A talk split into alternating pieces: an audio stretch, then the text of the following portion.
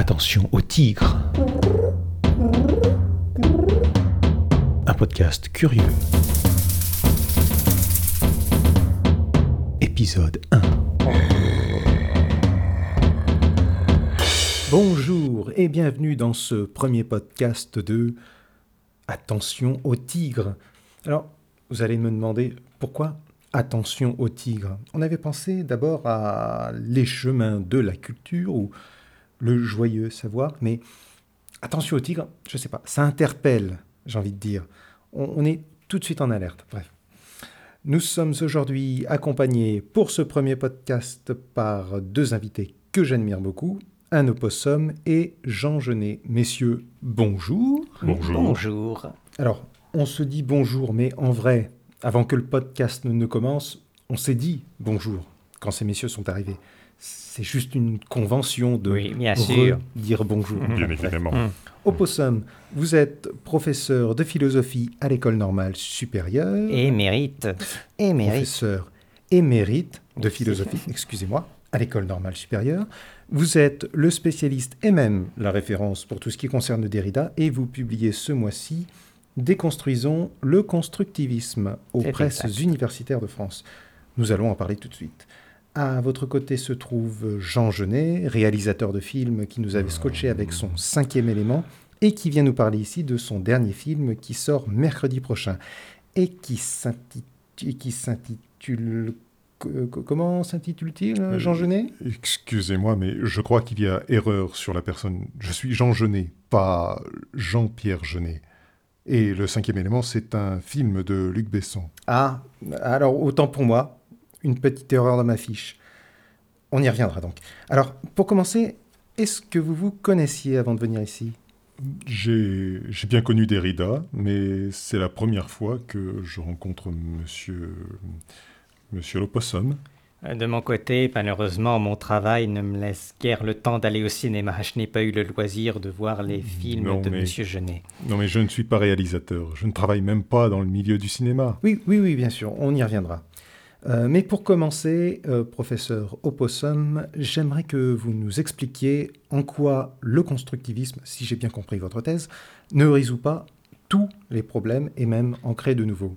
Eh bien, vous savez, là-dessus, Derrida nous a appris beaucoup de choses, mais la pensée constructiviste, elle évolue.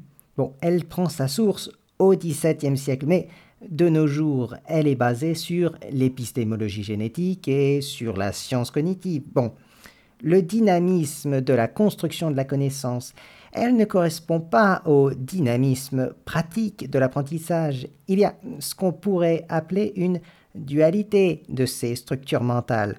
Dualité et interdépendance, du fait de la structure neurale du sujet mental.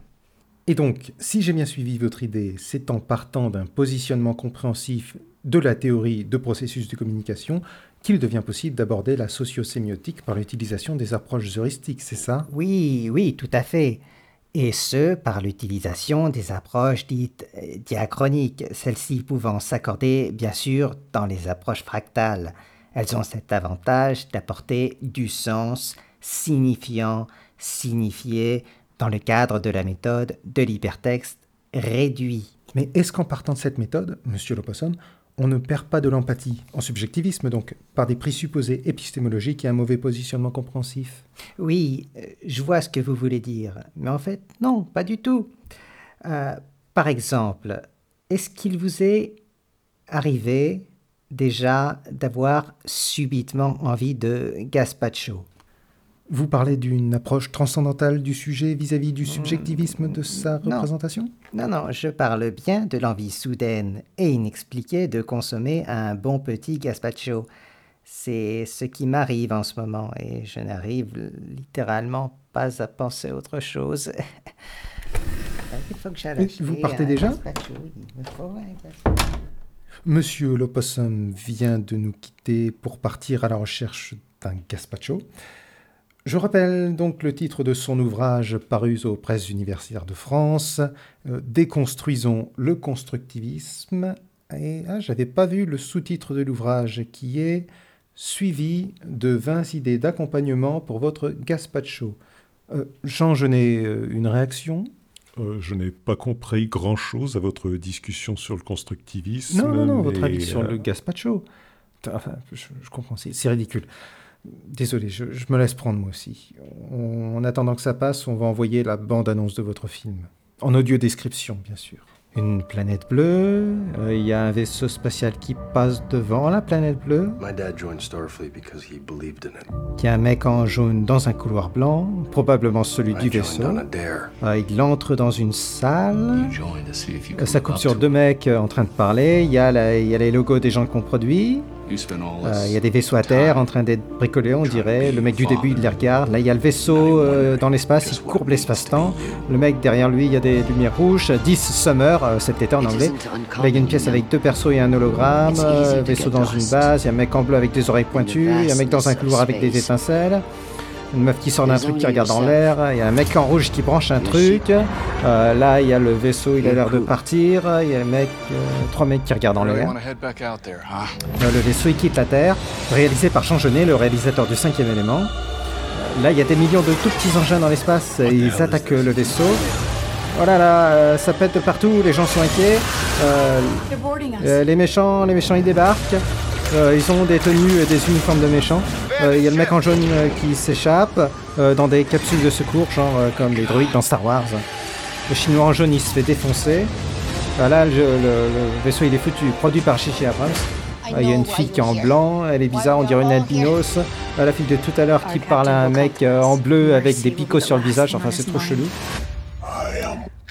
Ah, il lui parle à 2 cm du visage, oh là là, oh là, le mec en rouge il va tomber de la falaise. Oh là là, Euh, il y a des gens qui crient, qui se téléportent. Euh, la, meuf, elle fait des trucs. Ah, il tombe le monsieur. Ah, ils sont en train de parler. Ils, sont en train de taper partout. Euh, ça va trop vite. kills. That's our friends out there. We can't just leave them behind. Là, il y a le méchant. Le méchant, il dit des trucs. Oh, ils se font des bisous. I think you're underestimating humanity. Voilà. Et ils sont en train de décoller. Il y a un mec en moto. Euh, Il y a un vaisseau qui est sur le point de s'écraser. La meuf albinos. Euh... ouais, bref. Beyond. Star Trek Beyond. Il y a la meuf en blanc. et Elle elle s'assit dans, dans le fauteuil du, du capitaine. Et on dirait qu'il aime pas ça. Voilà. Coming soon. Alors, dites-moi si je me trompe. Mais je vous ai senti un peu mal à l'aise pendant le teaser de votre film. Alors, pour la dernière fois, je ne suis pas réalisateur de films. Je suis un écrivain, un poète, un dramaturge, un homosexuel même, si vous voulez. Plein de choses, mais pas réalisateur de cinéma. Et ça, c'était le teaser de Star Trek Beyond. Et un film qui est déjà sorti il y a au moins trois mois. Donc vraiment, vraiment aucun rapport avec mon activité. Mais est-ce que vous êtes sûr que vous n'avez jamais rien réalisé Jean Genet? Oui, enfin, sauf un court métrage en 1950. Euh, ça s'appelait Un chant d'amour, mais rien à voir avec le film que vous m'attribuez. Ah Mais dites-moi, si vous êtes si malin, si ce n'est pas pour votre film que vous êtes ici à nous parler, c'est pour quelle raison? Euh, je n'en sais rien. À vrai dire, voilà bien 30 ans maintenant que je suis mort. Il est peu probable que j'ai pu produire quoi que ce soit en cinématographie ou en autre chose. Vous êtes ici, mais vous êtes mort Euh, oui, tout à fait. Vous êtes un fantôme Je n'en sais rien. Euh, vous pensez que je le suis? Et est-ce que je peux vous poser une question sur l'au-delà? Euh, Une seule alors. Hadès me fait signe qu'il faut que je retourne dans le royaume des morts. Je n'ai littéralement plus qu'un mot à dire avant de disparaître. Il faut que je pose la bonne question alors. La réponse à un mystère absolu de l'humanité va peut-être enfin être dévoilée. Est-ce que vous avez du gazpacho dans l'au-delà? Oui, oui, oui, oui, oui. Merveilleux.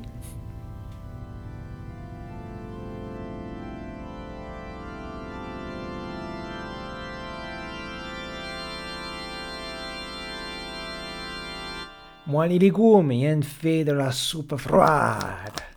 Mmm, caliente. No, frío.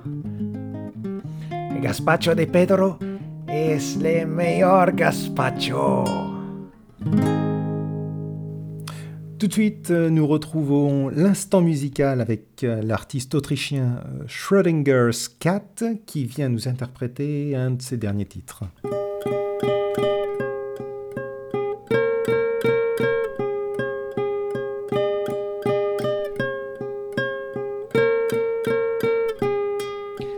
Dead or alive?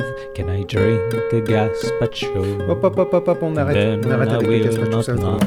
Casse-toi le chat. Ouais, c'est ça, casse-toi. Ça suffit, on arrête tout.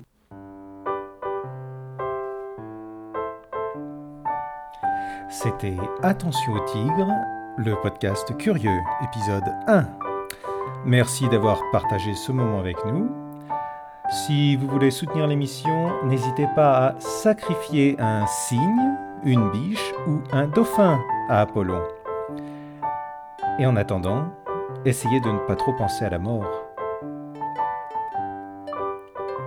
Qui nous attend tous un jour. Et moi, je vais aller me faire un gazpacho. Trouver une recette sur Marmiton qui a l'air pas trop mal, donc je vais m'y essayer. Est-ce que c'est bizarre de faire du gazpacho en octobre Après tout, je m'en fous. Je fais ce que je veux. Ouais.